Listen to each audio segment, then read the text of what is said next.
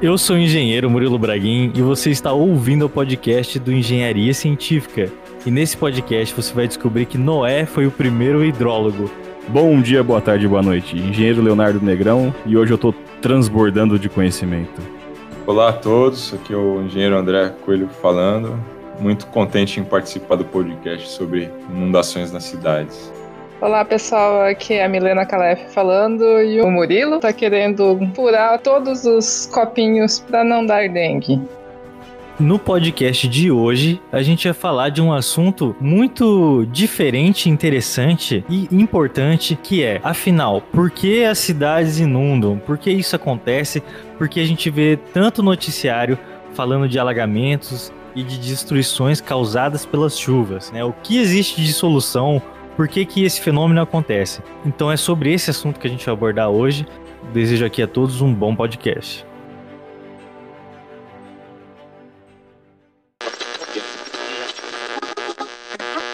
O que no passado foi construído como solução, hoje é considerado um problema. Para especialistas, a canalização de rios e córregos contribuiu para acumular água em determinados pontos com mais rapidez. Abrir essas obras e revitalizar as margens é uma das saídas apontadas. André, gostaria que você se apresentasse para os nossos ouvintes. Bom, é, Primeiro, obrigado pelo convite, né, para participar do podcast. Eu sou engenheiro civil, me formei no Mackenzie em 2015. Hoje trabalho com drenagem rodoviária na Proengenharia. E também estou no mestrado na Unicamp, na área de recursos hídricos, energéticos e ambientais. Estudo o tema de drenagem urbana. E você veio aqui hoje para a gente falar por que, que as cidades inundam, afinal. Essa é a pergunta que a gente tem que responder hoje aqui no podcast. Por causa da água. Por causa da água, exatamente. Podemos, podemos encerrar, vamos dormir todos. Legal, muito bom estar Eu com acho vocês. algo muito bom mesmo. Bom, temos o fator crítico, água. Mas não é só água que faz as cidades inundarem, certo? É alguma outra coisa. E o que, que é essa coisa? As cidades, né? Porque você tem que ter a cidade e a água. Se tem essas duas coisas, inundação. Se Verdade. não tiver as duas, não inunda. Se não tiver cidade, independente, né? Foda-se a inundação, pode inundar qualquer região. O problema aqui são os seres humanos. O planeta estaria ok se não tivesse a gente aqui, né? Mas você tá vendo, né? O lugar, ele não inunda enquanto não tem a cidade. Então qual que é o problema? A cidade. Resolvido. Podemos ir pro próximo assunto. Veneza? É o próximo assunto. Ai, não, não é. Mas vamos fazer o seguinte, vamos começar esse podcast falando dos aspectos naturais de um rio. Pode ser? Combinado. Sobre os aspectos naturais de um rio, a gente tem algumas linhas de temas, né, para falar. né? O rio a gente considera que ele tem uma calha menor, no- na qual comporta vazão de estiagem. Né? Carambas, agora falou grego demais. Vamos lá, vazão, no período de seca, pode ser? Pera aí, vamos lá. Calha é aquele negócio de zinco que é dobrado pelo calheiro que você coloca no seu telhado. Não, tô zoando, vamos lá. A calha do rio é onde a água corre, é isso? Isso, isso. Tem a parte menor, a calha menor, né, que fica mais a fundo, né, na parte funda do rio, e, e a área maior que é de espraiamento, né, que é- seria, a gente chama de calha maior. De, como se fosse o rio transbordasse, entendeu? Então você tem um- uma região do rio onde ele vai ter água sempre e uma onde você vai ter água de vez em quando. De vez em quando, quando ocorrem as chuvas mais torrenciais, né, grandes volumes de chuva. E isso é um processo natural que sempre ocorreu em qualquer rio. né? Tem uns tipos de rios diferentes, não tem? Tipo rio perene, rio temporário. Tem, é, por conta do, desse, dependendo da região, né? Se a região, da época do ano e da região, né? Se a região é, se encontra num, num local que, que chove muito, né? Por exemplo, a região tropical, a região próximo da linha do Equador, que é a região que mais chove. Se você vê no mapa, né, as, as florestas estão todas na, na linha do Equador. Na Amazônica, na África, se você vê, Certo. são vários fatores né, que influenciam no sistema pluviométrico. Mas então, é, resumindo a parte dos rios, né, claro que o período de cheia ocorre nos períodos úmidos, que são os mais chuvosos, no caso da região sudeste no verão.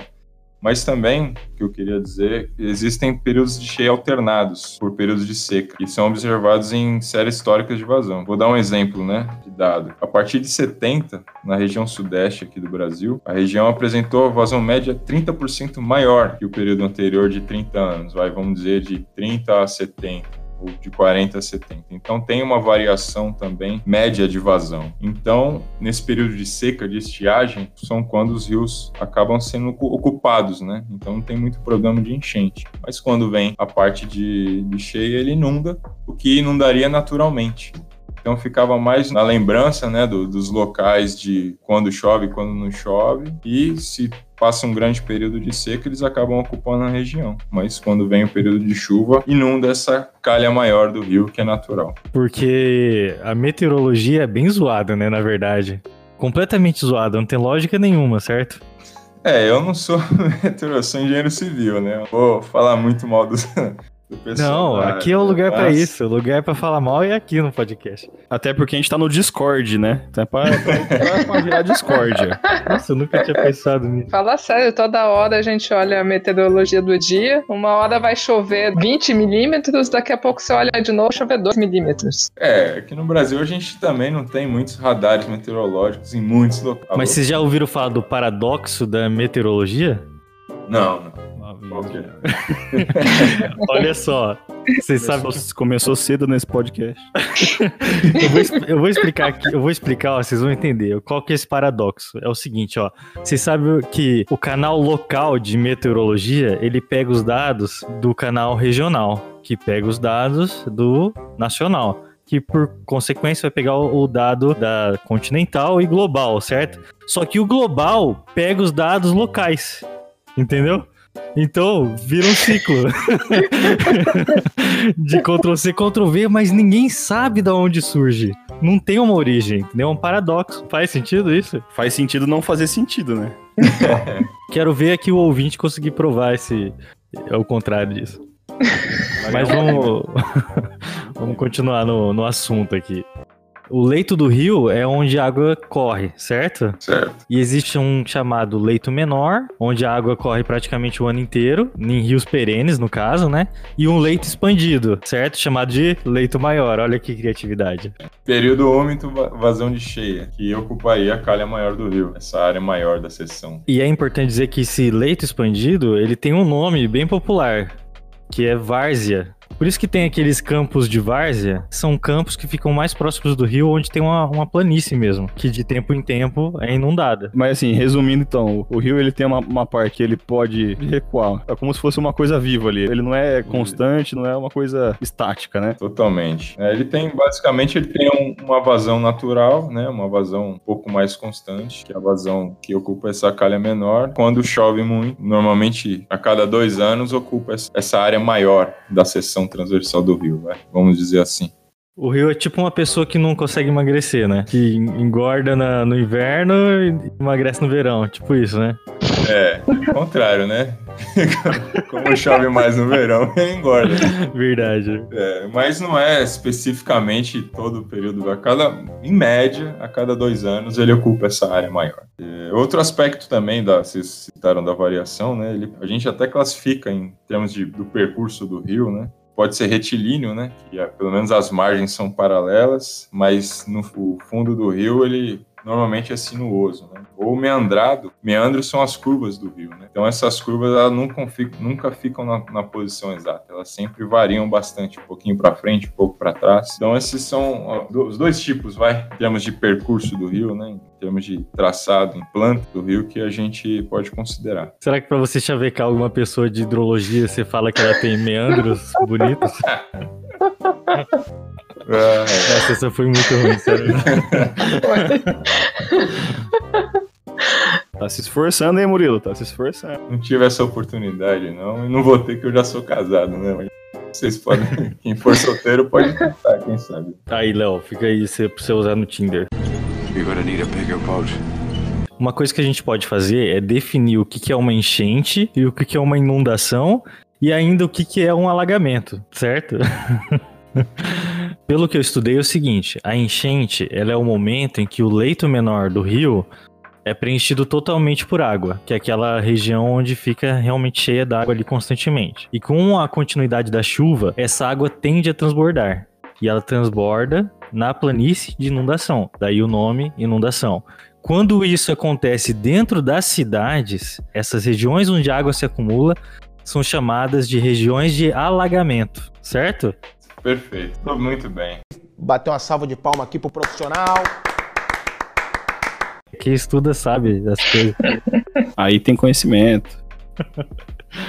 Uma das causas de alagamentos é a impermeabilização causada pelo tecido urbano, com asfalto e concreto. Ou seja, antes a gente tinha uma planície com terreno natural, onde a água podia infiltrar, certo? Agora a gente tem uma planície, né, a mesma planície, ou ainda traçados novos geológicos da cidade, construídos, com uma grande área impermeabilizada, onde a água não vai mais penetrar onde ela cai digamos assim, e ela vai ter que correr por uma superfície e aí sim acumular em algum ponto para infiltrar na terra, certo? Perfeito. Perfeito. É, quando você tem uma área impermeável, né?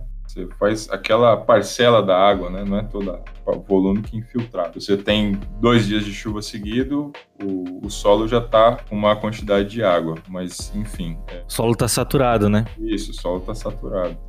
Mas, é, resumidamente, é perfeito, né? Quando você tem uma área impermeável, você faz com aquela parcela de água que antes infiltrava, ela escorre superficialmente.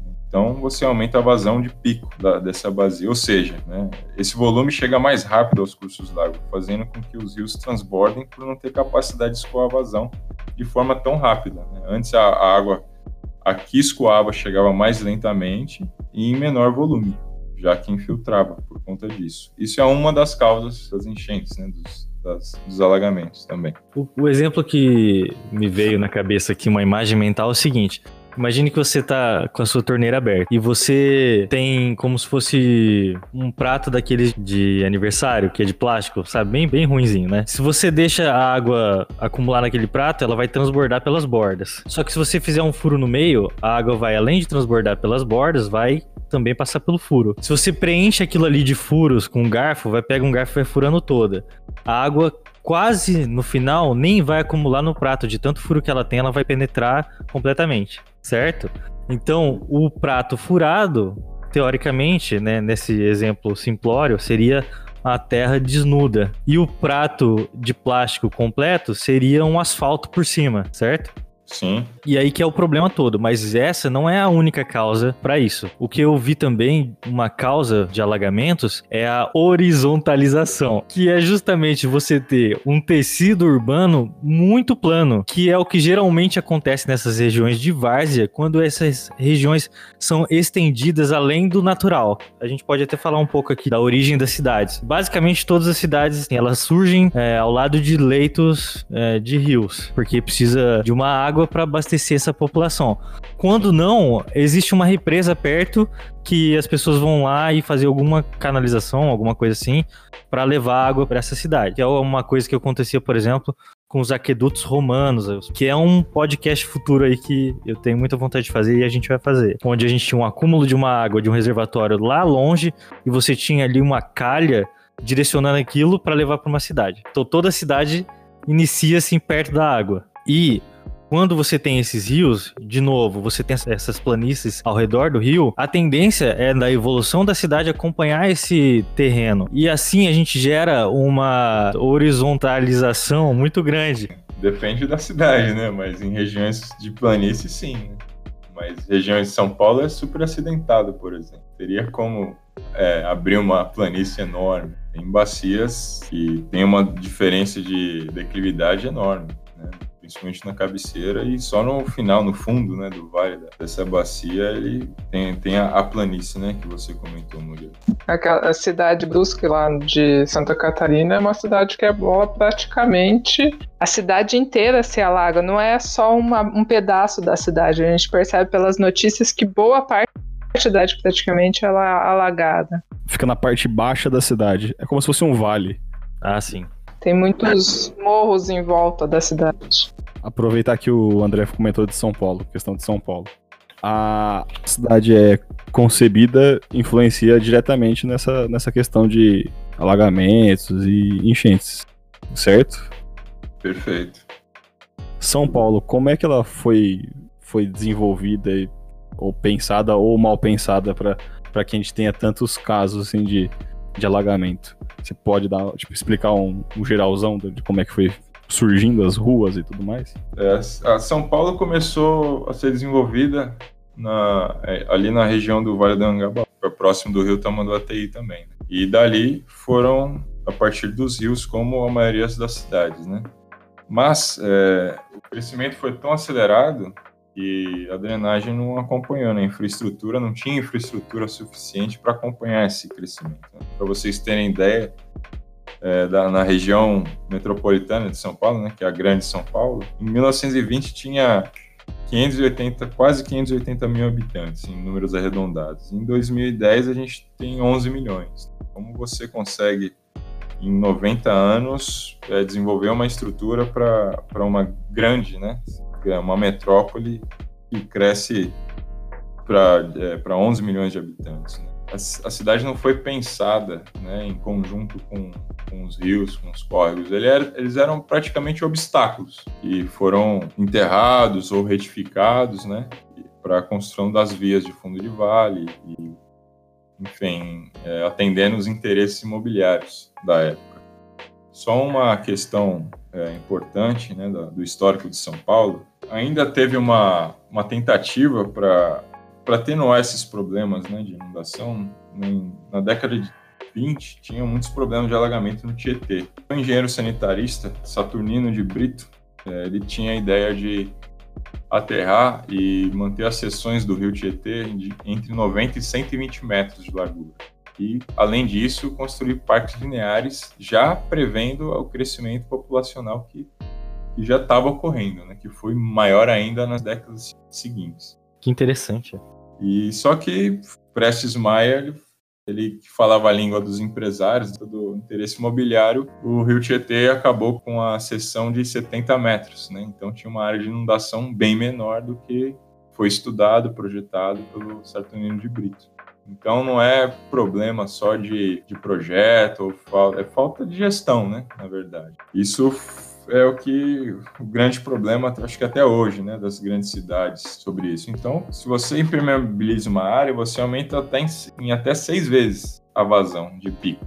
É um rio Tietê que recebe, eu não sei de cabeça quantos rios importantes que já alagam. né? Um rio que era cheio de curvas, você retifica ele, você diminui o traçado, o percurso dele, certo? Acelera a velocidade também ou não? Do...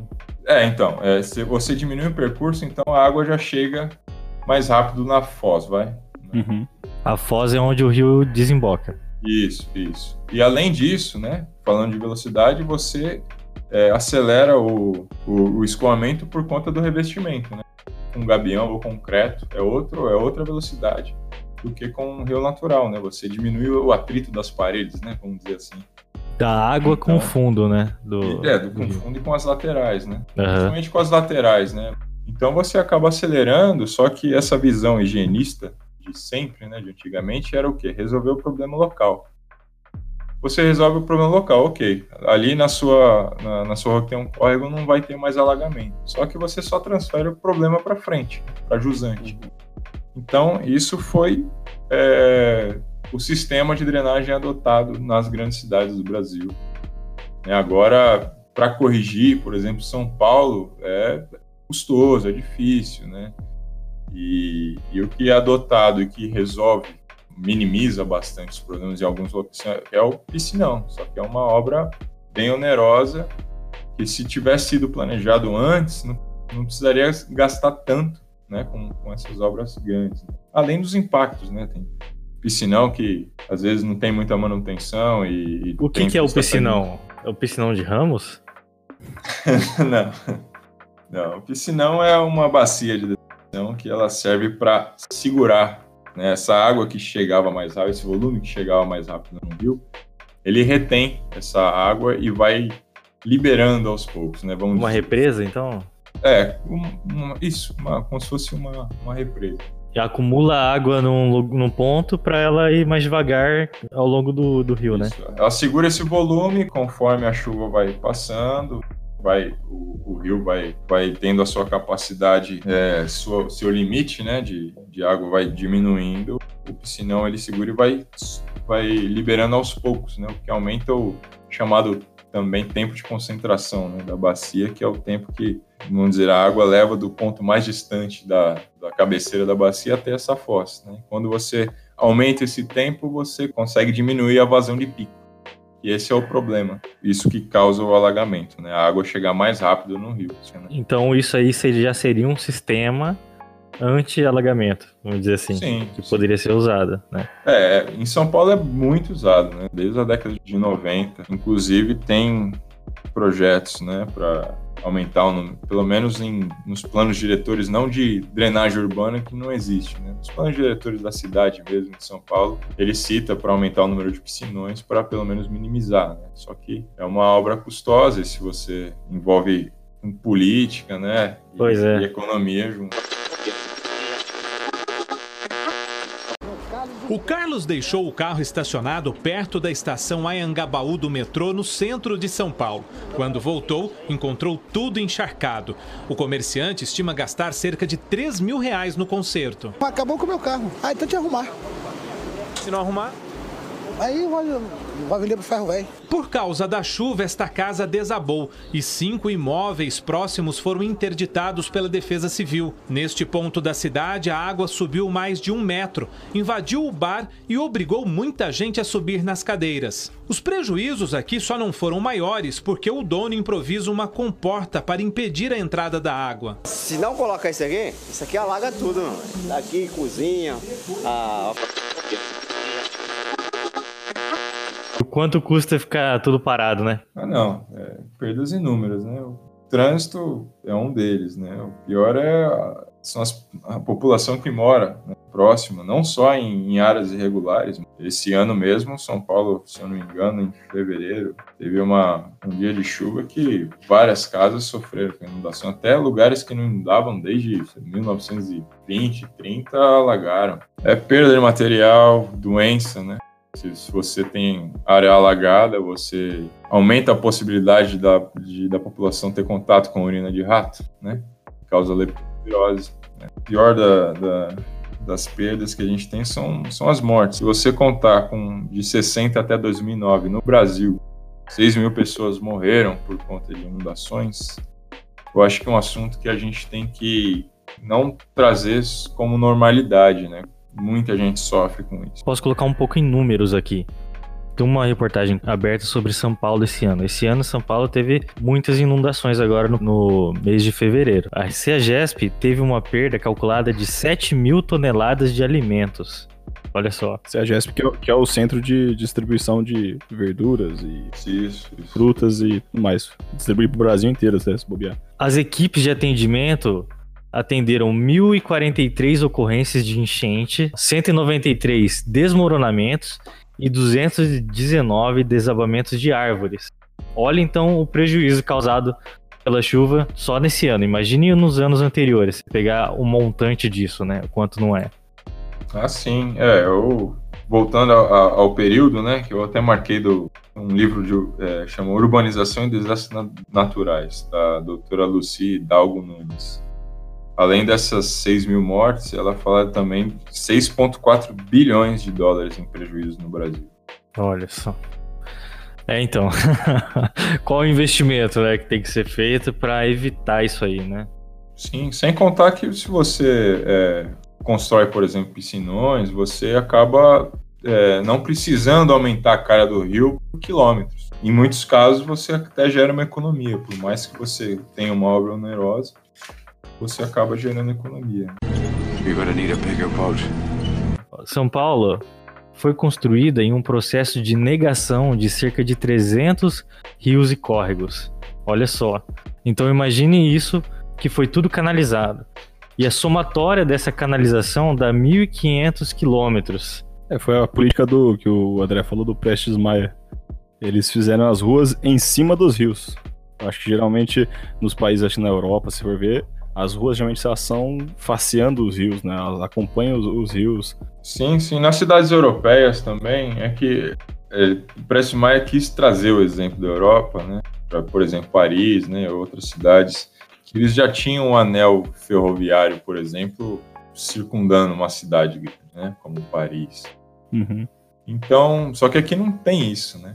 Então ele meio que omitiu também, trouxe o exemplo e, e simplesmente é, ignorou né, o fato dos problemas que poderiam vir, né? Pô, Ele fez a, a mesma solução, só que incompleta. Ele pegou isolado. perfeito. Ele, ele pegou só a parte de É. é, viária sem, sem pegar o resto da, da solução da, da cidade, né? É, a gente não teve um planejamento integrado, né? Você não pode pensar só em drenagem urbana isolada. Você tem que pensar em habitação, você tem que pensar em meio ambiente, você tem que pensar em mobilidade, tem que ser integrado, né? Isso não existe hoje. O Tietê, as marginais foram construídas até 67, se não me engano, que não 50, na década de 50 que terminou. Nessa época, não, não- a gente estava num período de estiagem, no período de seca. Então não tinha alagamento na época.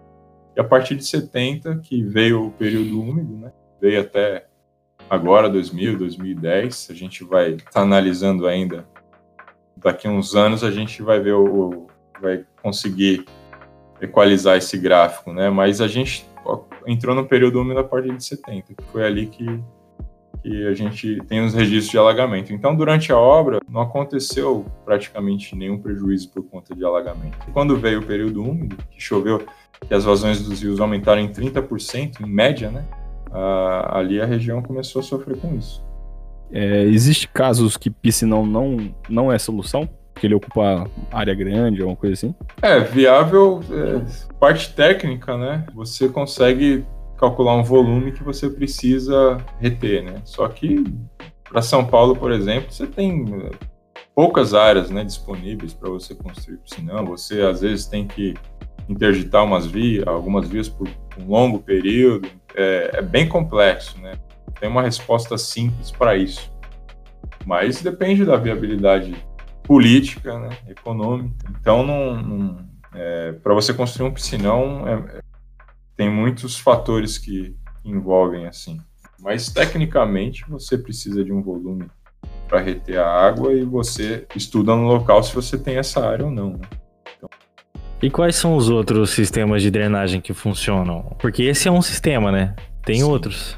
É, o- a solução para a cidade já construída, o mais direto mesmo é o piscinão, né? Mas, por exemplo, na- nos Estados Unidos, eles usam a técnica de urbanização de baixo impacto. A gente já está estudando isso aqui no Brasil, mas eles já planejam é, tudo de forma integrada, né? Planeja projeto arquitetônico, paisagístico, viário, entre outros, todos de forma integrada de você mudar o mínimo o ciclo hidrológico daquele região. Então você, ah, o objetivo é você não aumentar em nada o escoamento superficial do, do sistema de drenagem. Um dos benefícios disso é a diminuição das áreas com ligação direta né, do sistema. né? Se, se você tem os telhados verdes, os, os pisos, eles drenam a água para áreas permeáveis e ou até a vegetação, né, ao invés de já ligar no sistema. Então você já reduz esse custo dali também. Precisa de grandes dimensões. Se você ouvinte quiser ouvir sobre o que o André falou aí, ouça o nosso podcast sobre florestas urbanas. Podcast número 11. Ah, não. Sim. Você não fez isso. Onde a gente falou de telhado verde lá. Não. Qual é o problema da chuva? É a chuva lá na fonte do rio ou ao longo do rio? Não, A chuva não tem problema nenhum, cara. Lá vai chover sempre. Qual O que é? problema é, o problema é a gente. A gente é retardado. O ser humano que é o problema.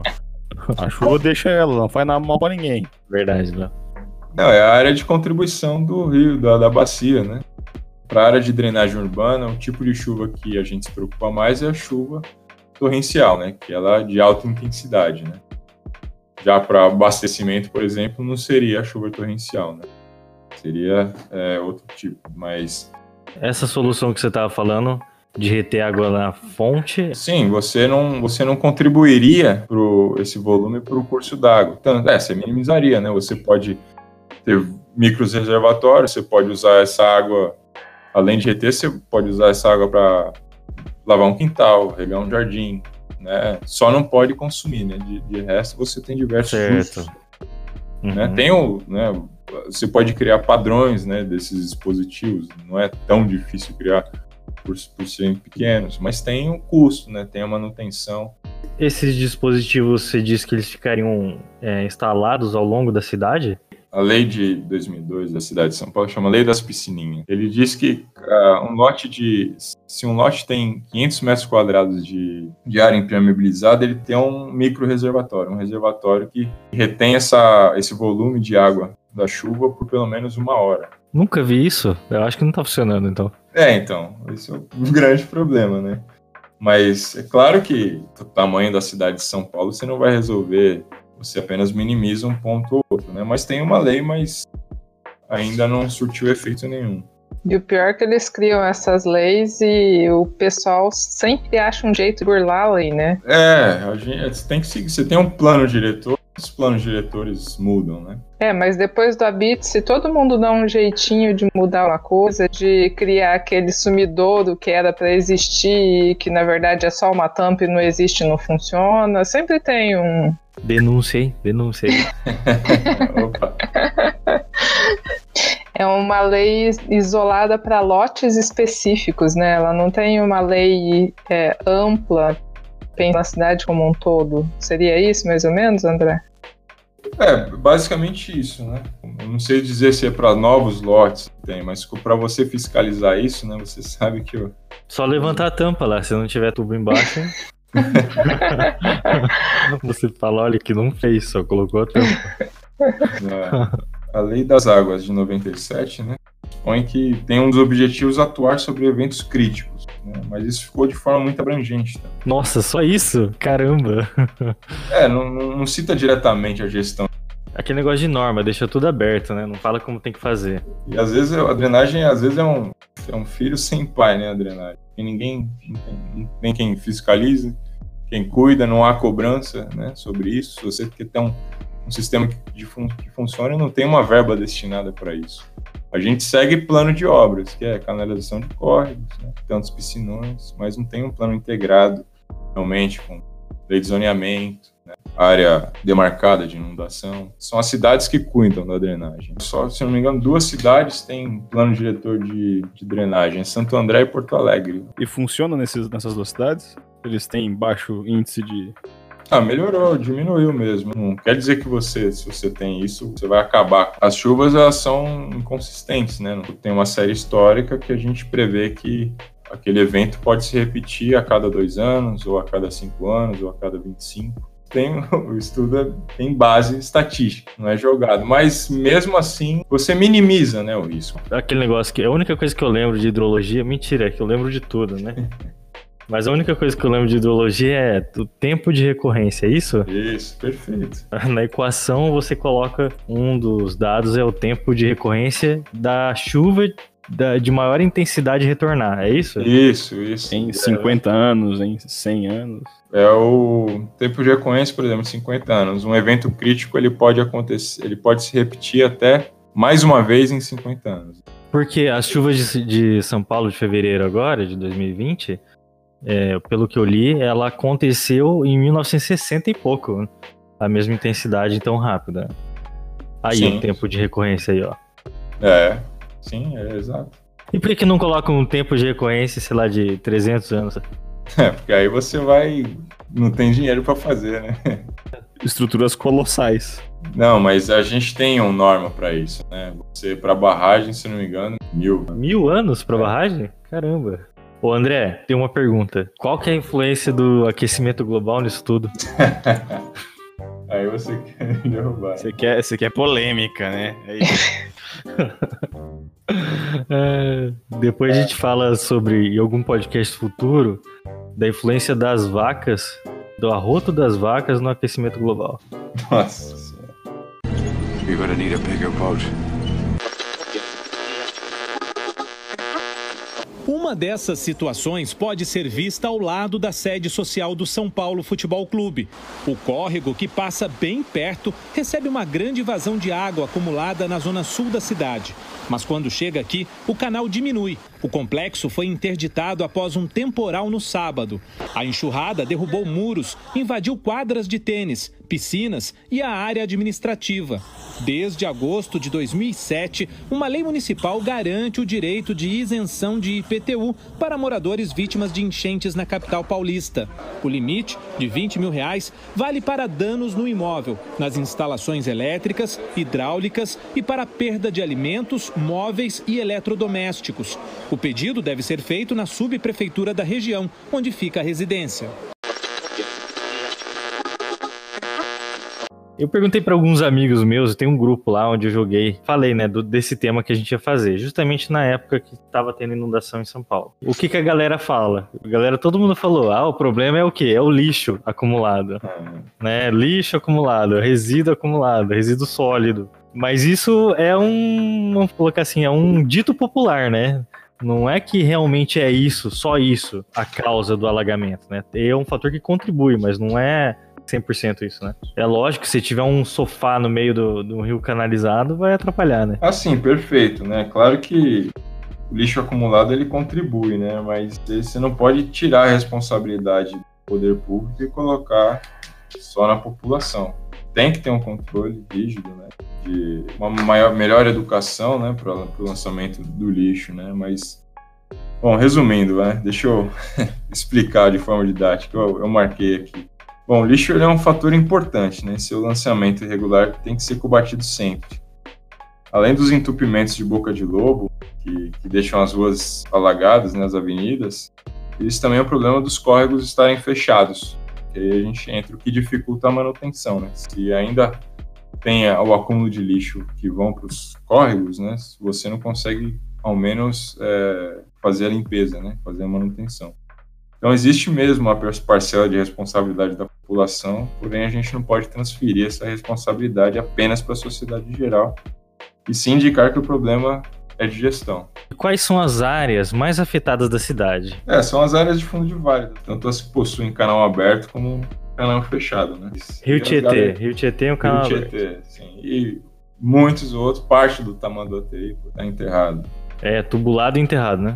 É, tem as, as, galerias, né? A gente chama de bueiro celular de concreto, é galeria retangular. É, por exemplo, eu moro próximo a uma avenida que chama Anhanhamé.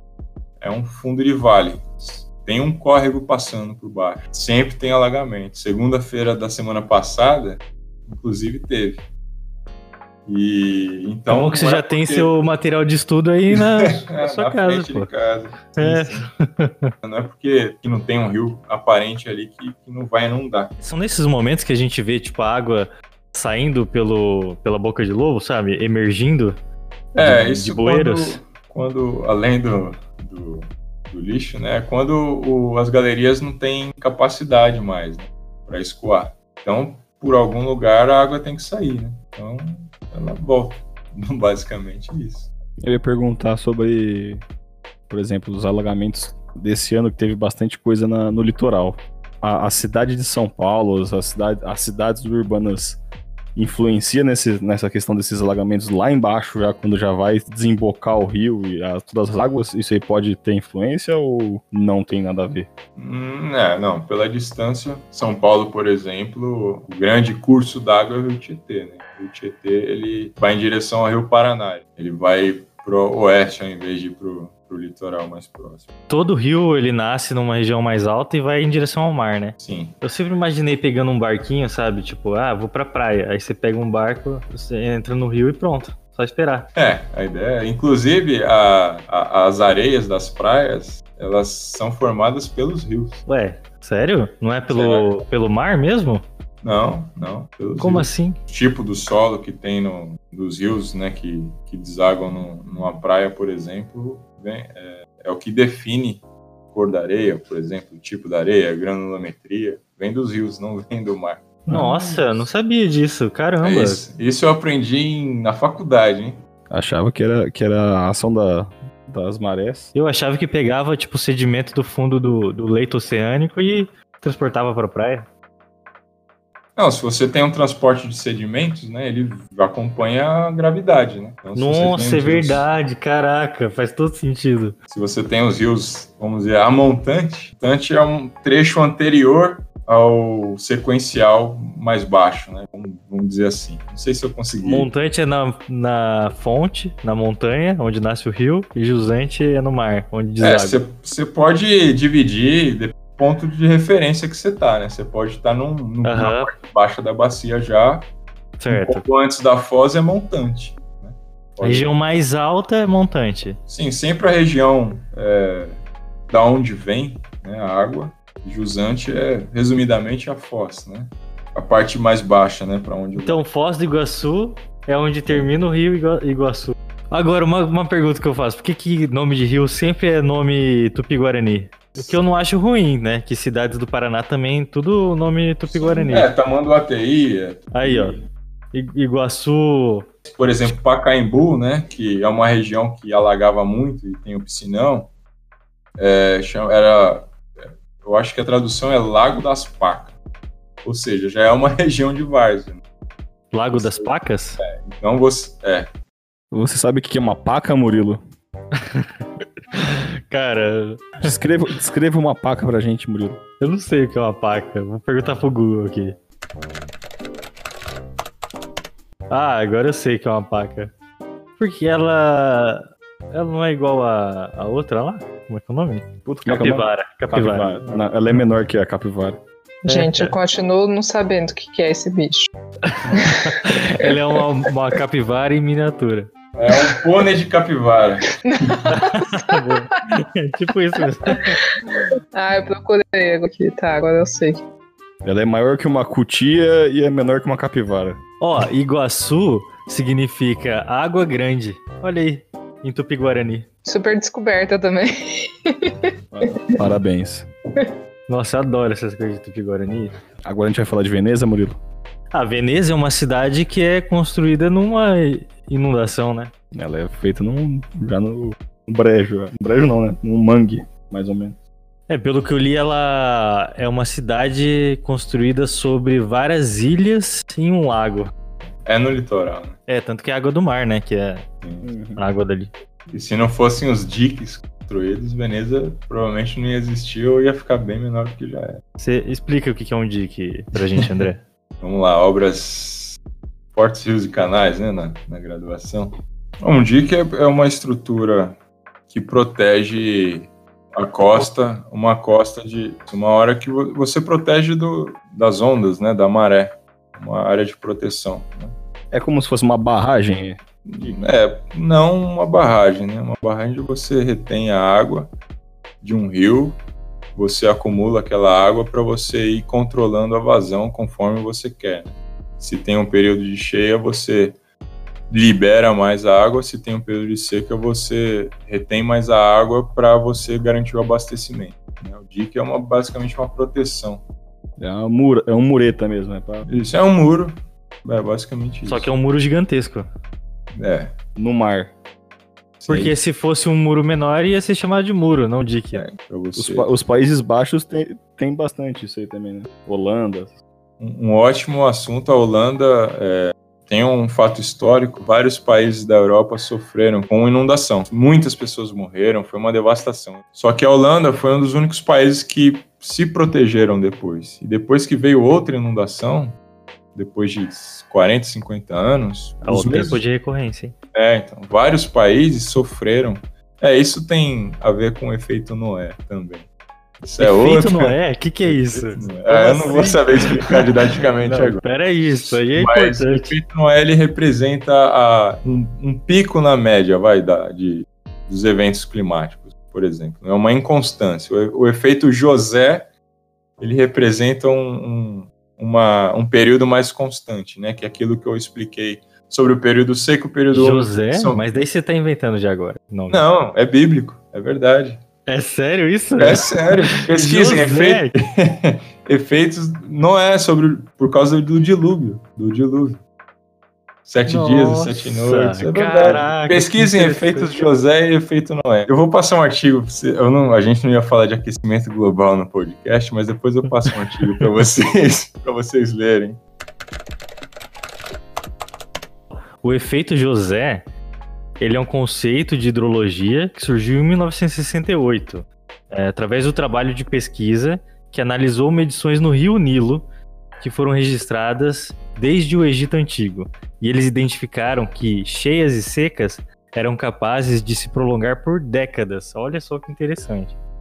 O nome é uma alusão a uma passagem do Velho Testamento. Nela, José prevê sete anos de fartura seguidos de sete anos de fome no Egito, a partir do sonho de um faraó no qual sete vacas magras devoravam sete vacas gordas. Olha só, faz todo sentido o cara sonhar com sete vacas e falar: não, é isso aí, é fartura e, e fome. É o que explica aquela, aquele momento que eu falei do, do período das vazões médias, entendeu? Que aumentaram depois de 70%, 30%. E antes teve um período longo de seca, e depois vem um período mais longo também, médio, né? A gente tinha 30, 40 anos é, de chuva, né? Período úmido.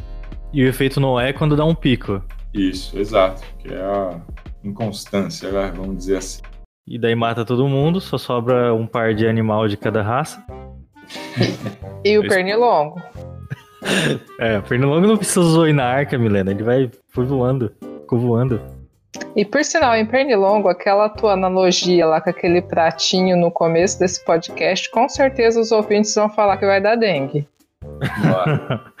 Não, Milena, a dengue acabou agora com o coronavírus, não, Não. tem mais dengue. Não, não acabou, não. Eu acabei de curar de uma. O que acabou é o noticiário, só sobre dengue. Ah, e você ouvinte pode ouvir sobre esse assunto Ah, não. no podcast de home office, que já saiu aqui. You're gonna need a bigger boat. A cidade é ondulada. Então a água vai para o rio muito rápido, porque é inclinado e ainda mais que está canalizado. Renaturalizar os córregos, ou seja, reabrir os córregos, plantar em volta, é uma solução efetiva. Isso é o que vai retardando a velocidade da água para a água ser lenta. André, você tem visto alguma solução, tipo assim, muito inovadora e disruptiva em relação à drenagem urbana? Porque sempre eu vejo alguns vídeos, assim, tipo no Instagram, no YouTube, aquele asfalto permeável, sabe? É, pavimentações permeáveis de calçamento, né? Onde diz que é uma solução para inundação, sabe? É, inovadora, que no Brasil.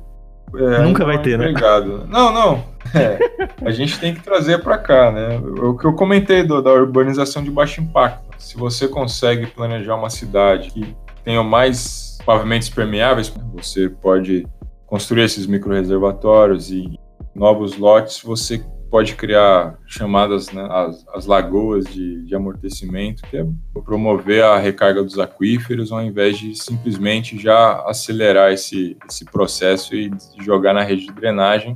As valetas permeáveis de grama, com, dependendo do tipo de solo, você emprega com dreno, né? Se for um solo argiloso que não é tão permeável, você pode instalar um dreno, mas que sempre é, desague numa vegetação ou numa área permeável.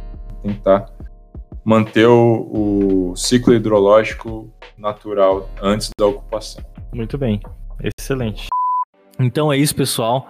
Se você ouviu a gente até aqui, principalmente se você aprendeu alguma coisa, não deixe de seguir o Engenharia Científica nas redes sociais. Entre no nosso site engenhariacientifica.com.br. A gente tem um canal para você mandar áudio pra gente, que é o nosso número de WhatsApp.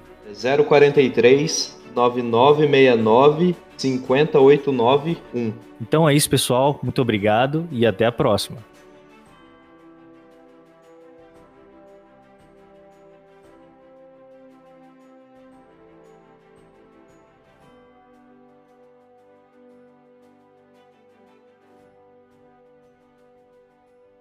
Vocês já jogaram GTA por acaso? GTA, Nossa senhora, lá vem. GTA Meu V? Deus. Não. O que, isso, que, que isso tem a ver com, com enchente, cara?